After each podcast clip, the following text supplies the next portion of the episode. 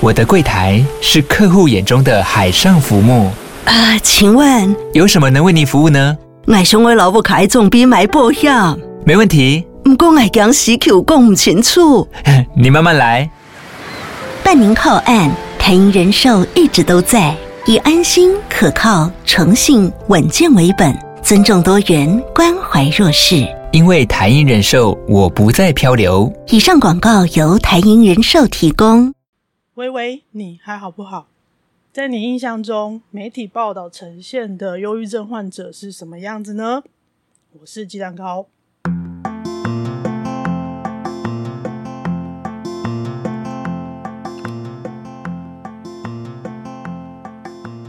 写稿日期是二零二三年四月十五日下午一点三十三分。录音时间的现在是二零二三年四月十九日五点四十五分。前阵子我在推特看到有助人工作者转贴台湾精神医学会的公告，似乎是学会很少见用公告的方式公开回应跟澄清媒体的报道。公告的。要澄清的报道标题是：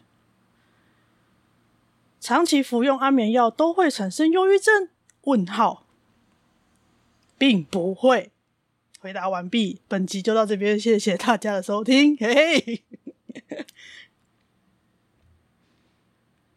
哦，我真的很讨厌媒体用这种恐啊、将啊，然后加一个问号，就好像。就可以开脱那些已经已经被这个句子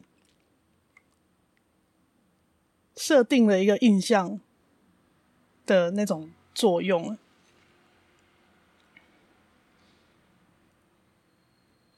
就是这种它已经是肯定句的，假装是疑问句。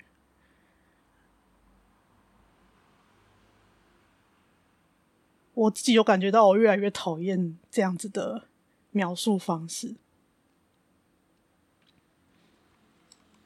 不过，能够看到精神科医师们用学会的名义集体出面做这种破除迷思或是破除谣言的卫教工作，我有一种哎，终于有人出面说点正经话了的感觉。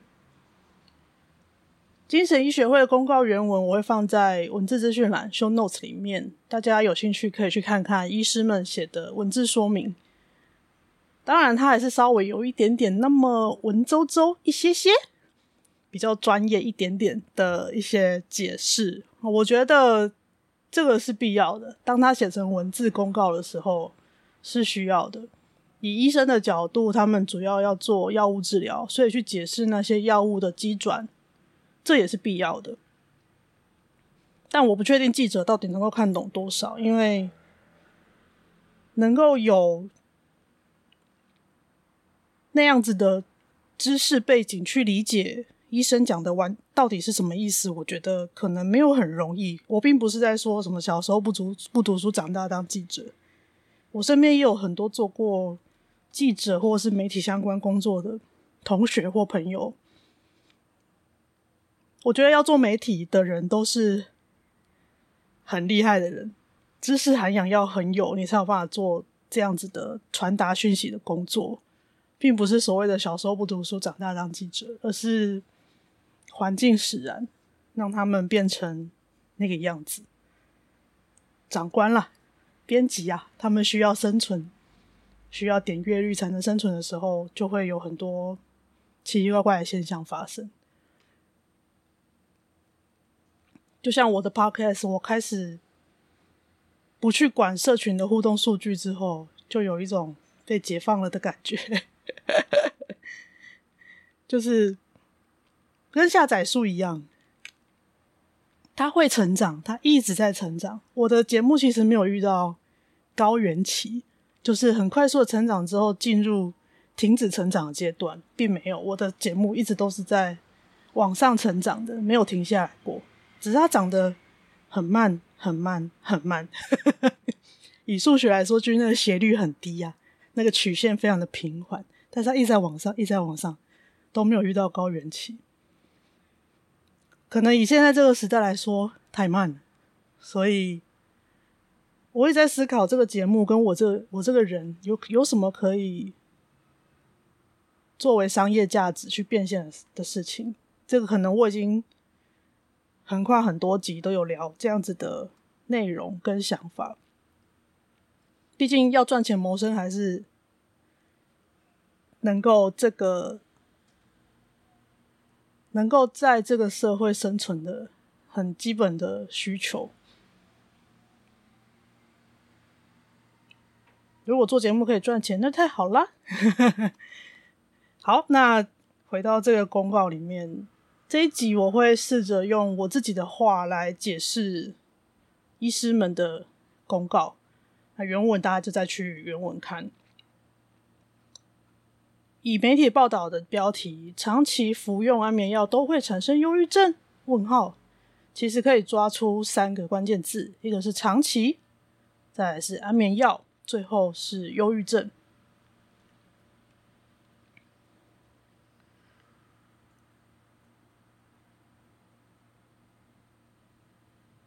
长期的意思就是。以医学上的定义来说，大概是不是半年以上就可以算是有在长期做药物治疗？有长期的睡眠障碍，你才会需要长期的使用药物辅助。需要长期规律使用药物治疗的情况，大部分都是所谓的难治型疾病。很难治疗的疾病，或者是他很难完全康复、完全回到原有的功能的疾病。大家可能比较熟悉的很多都是慢性病，高血压、心脏病等等，糖尿病。我家里就有遗传性的糖尿病，有好几个长辈都有。他们就是一旦 一旦诊断出来，就需要长期的服药。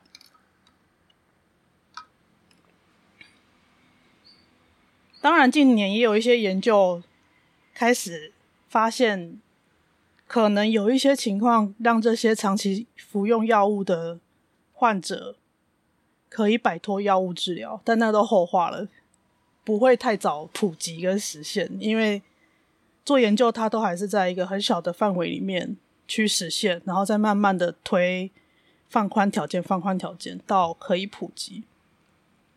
医学跟科学的研究都是这个样子的。安眠药的话，我记得是在之前放的《城门城门鸡蛋糕》的直播存档某一集有讲过药物，应该是第二集还是第三集？《城门城门鸡蛋糕》的存档我会再慢慢整理上架，是在二零二二年无预警停更的那半年多。的中后期，那个时候我少数有在做的事情，我没有力气更新 podcast，没有力气写稿，那那时候就试着用直播，没有没有什么稿子的方式讲，大部分也都是关于忧郁症、心理健康的内容，我在慢慢整理当时的录音档，把它。放上来 Podcast。安眠药的话，简单来说，它有帮助入睡跟改善睡眠品质的两种药。当然，它会影响到中枢神经系统，就是我们的大脑跟脊髓，所以它也是会影响到一些所谓的认知功能。认知功能可以把它广泛一点说，就是大脑所有需要做的事情都算是认知功能，包括。五感：眼睛、鼻子、嘴巴、耳朵、皮肤，你感受到的这些冷啊、热啊、饿啊、饱啊，看到的东西，解读解读你看到的画面，解读你看到的文字，嗯，听到的声音，大脑就是一个很综合的讯号处理器跟讯号发射器。药物它要去作用在这些神经系统上，它势必一定会它对它原来功能造成某种程度的影响，但这些影响有的时候需要很长很长的时间才有办法看到，或者是它会有一些影响，但是比起它要解决的症状，这个这个副作用是可以忍受的，是可以可以作为代价去交换的。英文叫 trade off，T R A D E 一杠 O F F，trade off 就是这个风险或是这个代价是可以用来交换的。当你需要解决这个比较严重的症状的时候，就可以用这个比较小一点、比较轻微的症状作为交换、作为代价。就我自己而言，吃药就是这个样子。第三个忧郁症，这个关键字，因为它是症，不是病。症的话，它就是很多症状的集合，这个是需要医生的判断，跟你自身感觉的讨论，当然身边的人的观察也很重要。所以这一句话，长期服用安眠药都会产生忧郁症。它就是把三个完全不一样的概念挤在同一句里面，做了一个误导。使用安眠药，你就是睡眠有问题，没有办法自然的入睡，或者是你自然的状况下，没有药物的状况下睡得不好。或是睡得不够，这个都会影响到很多身体的机能。只要你没有办法好好睡觉，身体就会出很多问题。所以，基本上这些药物就是让你可以入睡，可以睡得足够深、足够长，确保身体可以在比较相对好的状态运作。所以，并不存在导致其他疾病的。直接相关，比较好的解释应该是常年睡不好之后，就会有很多疾病发生的可能。以忧郁症来说的话，有很多不一样的因子都有可能导致这个人出现忧郁的症状。那如果是常年睡不好的话，有几种可能。不是每个人都一样，但我就大概想一下几种可能。如果你都没有常常没有办法睡好，那有的人可能会觉得自己睡不好这件事情是压力很大的，所以入要入睡之前就会很担心，说又睡不饱，明天该怎么办？这个就是一种压力。那常年的压力累积之下，身体就的确是会出问题的，它有可能会累积成焦虑，或者是常年的忧郁。那这个这个低潮的情绪，它失控了，完全你的生活都被忧郁跟焦虑笼罩的时候，就有可能会演变成焦虑症、忧郁症。所以睡不好这件事情本身，它有可能是压力的来源，又或者是睡不好之后导致的一些结果，比如说睡不饱之后工作能力下降，工作的绩效不好。这件事情是有压力的，这件事情是挫败的，这样子的情绪结果，让当事人觉得压力很大。那常年的情况底下，长期超过六个月，甚至好几年的情况底下。就有点像把身体泡在一个有毒的环境里面，那不出事是很幸运的，有出事，出事了阿伯，有出事其实是正常的。就你就活在有毒的环境里面，要中毒、慢性中毒也是很自然的吧？大概就是这个概念，所以。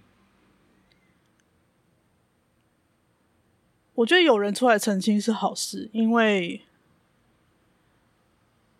身心症的患者要能够为自己说话太困难了。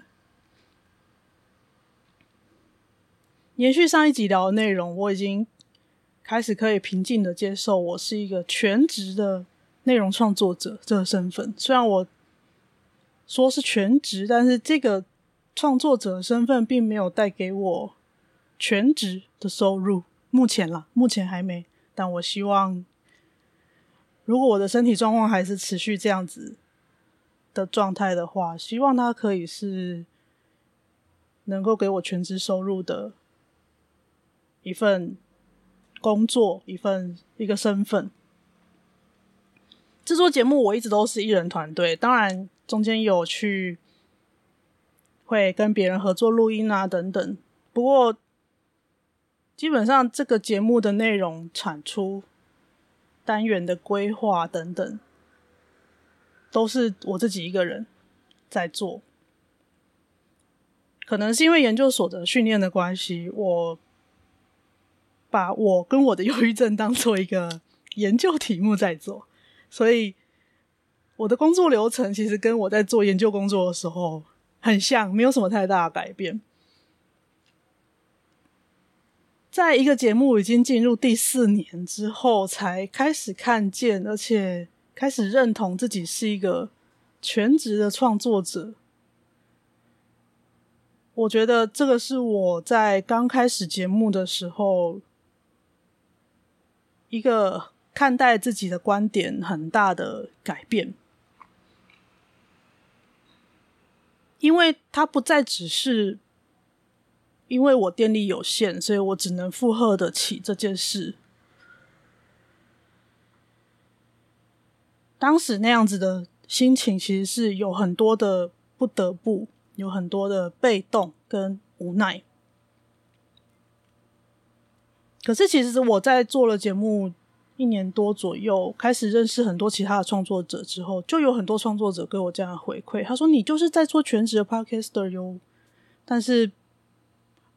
我并没有真心的能够完全接受这件事，所以这些这个在别人眼中看起来很明显、很理所当然的既存事实，它就在我身上，但是我感受不到，而且还花了很长的时间，我才开始接受这个事实。迈入第四年，如果你看一个小孩的话，迈入第四年，三岁多。都可以照到那播了呢，都可以跑给你追了呢，而且还开始会顶嘴了呢。但是其实我没有办法分得清楚，我这样子的状态是我自己内建的人格特质，就是本来就比较困难去客观看待自己，还是这个状态是我的胖郁、我的忧郁症造成的。有的时候精神好一点的时候，现在是相对精神比较不好的，因为台南这几天有点变天，我就有点精神不是很好，会一直在很想睡觉的状态，所以今天的声音可能会比较，我自己在耳机里面听起来是比较低沉一点。我有时候会想，如果自己这样子比较没有生产力的状态，如果都推给生病的话，是不是也是一种？便宜行事。当然，如果跟我很好的朋友就会说：“你都已经生病了，为什么还要还要这样子替别人着想，还要这样逼自己要跟别人一样？你就已经是不一样了，你是生病了没有错啊，这不是你的错。嗯，我知道不是我的错，但是。”没有办法赚钱养活自己这件事情，在这个社会上本来就是一种错误，不允许的，不允许这样子的人存在。你必须依靠他人才能生存下去，这样子的人在社会上是不太允许被存在的。这是我的治疗一直开始感觉无限延长的时候。大概是过了一两年开始，感觉这个治疗绵延无绝期的时候，时不时就会冒上来的感觉。我觉得自己在这个社会上不太能够被允许存在，在这个资本主义的社会里面，我在想，这个某部分也是我很快的就拥抱区块链的去中心化的技术的很重要的理由。我觉得在那样子的思维底下，才能够拿回个人的完整的尊严跟自由。这个之后会再慢慢分享。不是只是因为它高科技，所以我喜欢，而是那个核心价值。虽然它可能不是太快能够普及的技术，但是我觉得能够跟上，而且认同，对我来说是现在我能够存活下去一个希望的光吧。嗯，当初做这个 podcast 有也有一部分是我在找我自己到底怎么了，然后把我整理好的东西放上来，因为有太多太多的卫教资料都不是很好看懂，或者是其实写了，但是我并不知道他到底写那个意思，我实际上发生在我生活会是什么状态，或是我的生活到底会发生什么事？再来就是一个标签吧。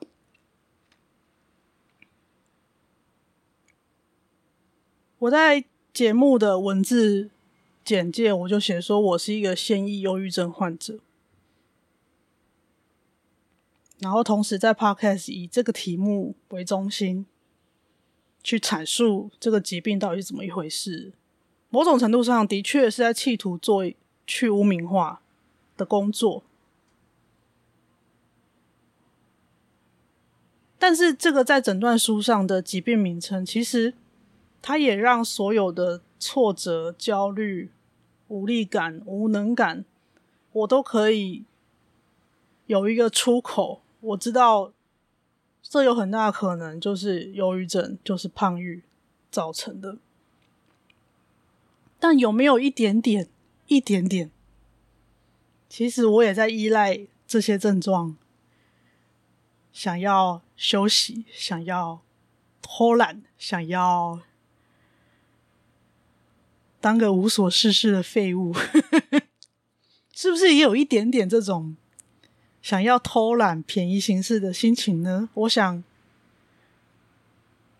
有时候可能也是有的。就像有些朋友会开玩笑，在有其中有一个人加薪的时候，大家就说“养我，拜托”的那种感觉吧。大概我想到的就是那个情境。但有的时候在情绪黑洞里面，就像我录音前。我完全没有力气离开床的时候，我就觉得我什么都不剩了，我只剩只剩下呼吸，我就是一坨会呼吸的肉，然后跟一个诊断书上的标签，而且这个标签还是我自己把它贴上去的，因为是我自己主动去就医、主动去治疗而得到了这个诊断，我又把这个诊断这样子公开的说压压出来。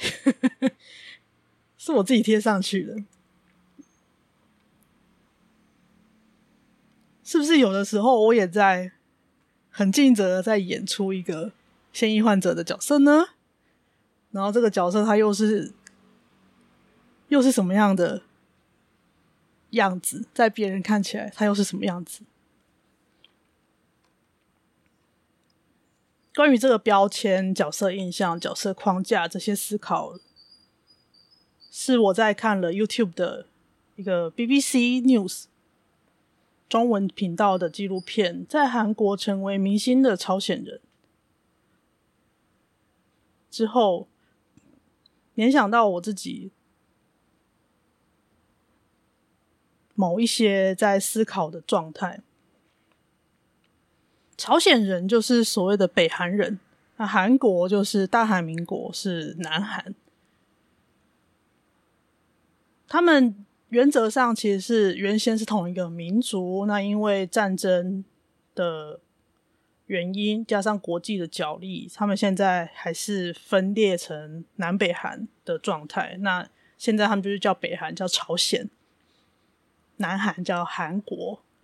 目前在中文的用词会这样写。南韩这边，因为他们是民主国家，走资本主义社会；北韩是走共产主义国家，集权社会。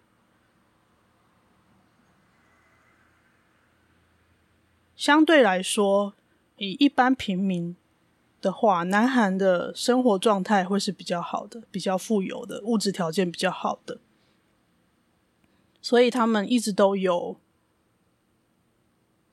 脱北者的一些优待之类的，就是北韩的人民脱逃到南韩要生活，寻求一个新的人生的时候，南韩政府会有一些措施，让他们可以在南韩的社会适应生活。这个这个纪录片大概就在讲这件事情。那有一些脱北者或是朝鲜人，他们选择走到荧光幕前讲他们的故事，所以这有点触动到我。我也是在麦克风前。讲我自己的故事。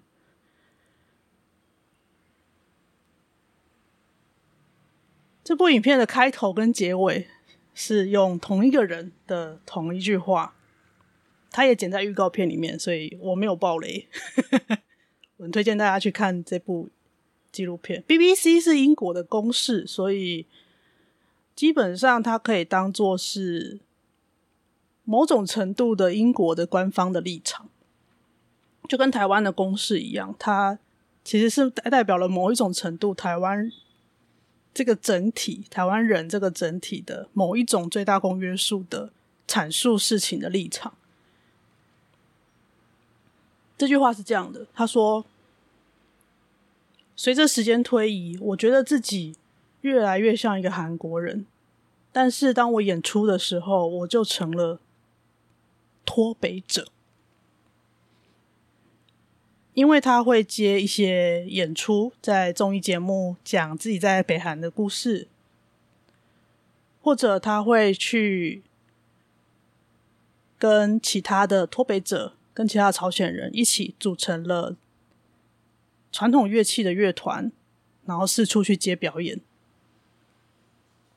那些演出的形式、演出的乐器都是朝鲜才有的，南韩没有这样子的。表演形式，所以在那样的情况底下，他即使已经算是在韩国的这个社会适应的很好的人，但是他选择站上舞台的时候，他又变成了那个少数的脱北者，而且这个标签是自己贴上去的。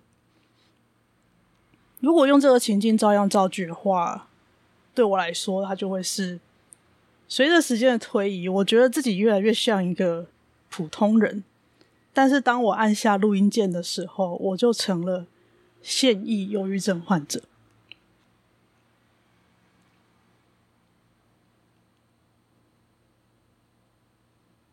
这部纪录片给我最大的触动，就是有的时候标签是自己自己捡起来贴上的，然后就会照着。那个角色演出，但其实生活里面有很多不一样的面相，不是只有生病不舒服的那一面。加上今天录音的时候，我看到了转角国际的新闻，新闻大意是一个日本的爸爸。但是他的妻子、女儿因为几年前的一个高龄驾驶车祸，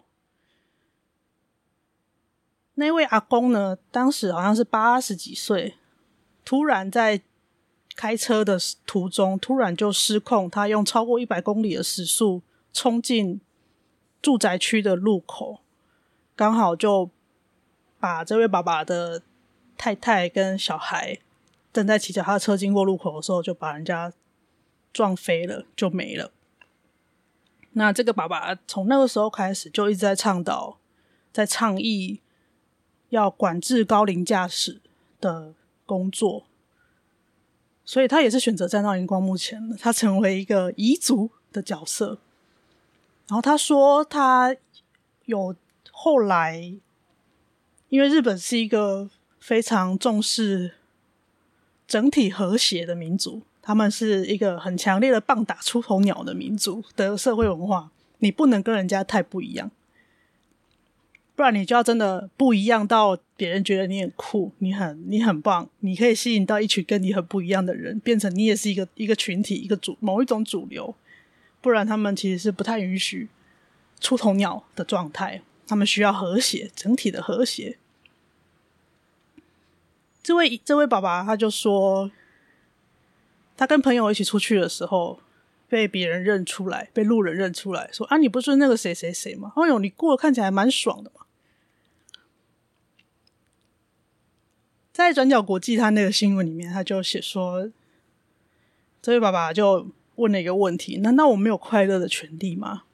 难道我老婆小孩没了，我就要一直都是很悲伤的状态吗？所以，是不是遗族这个这个标签，这个角色，他也有一种？印象，一种框架在里面。除了这件事情之外，他的人生就没有其他的面向。所以回到一最一开始的的提问，在你印象中，媒体报道呈现忧郁症患者是什么样子？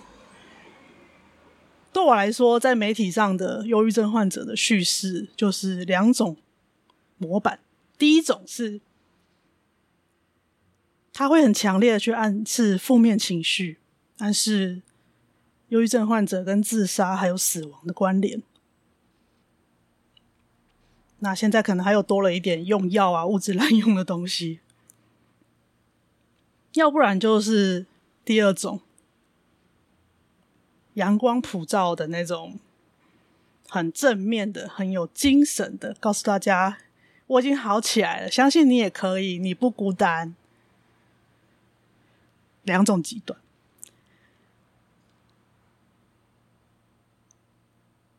但是其实，在这两个面相之间，应该还是有很多可能性的吧？我在想，某种程度，这是不是也是一种我在这个节目、这个题目一直一直有话想说、说不完的一个隐藏版的理由呢？他们有一个典型的样子，我呈现出来的东西，它不够悲伤，不够遗憾，也没有那么正向积极。在我自己的原生家庭，在这个社会上，就是一个不会被看见的存在。某种程度上，也许我就是。想要这些困境可以被看见、被听见，所以我一直写，一直说，因为我正好还会写，还会说。最近一次我回诊的时候，我跟医生说，我现在对音色的改变很敏感，因为我当时听到我的医生音色不对劲，我就问他：“你是不是感冒了？”他说：“是啊，不过已经快好了。如果再早几天来，他的声音就是完全不一样。”我说：“吼、哦，我对音色的感觉好像变得很敏感。”他说：“毕竟你是做这行的啊。”呀，说的也是。好嘞，如果这集的内容让你有点共鸣，或者是想到某个人，那就请你把这集的内容分享给他。也欢迎到 Apple Podcast 或各大收听平台五星吹捧加留言，这会让这个节目有机会被更多人看见。也可以请我喝蜂蜜红茶，或加入资商小猪铺满计划，支持鸡蛋糕的生活和治疗，让创作内容可以继续免费向听友跟读者开放。有赞助或抖内的朋友，有专属电子报不定期发刊，跟你分享节目制作的幕后花絮哟。我是电池坏掉人鸡蛋糕，喂喂，你还好不好？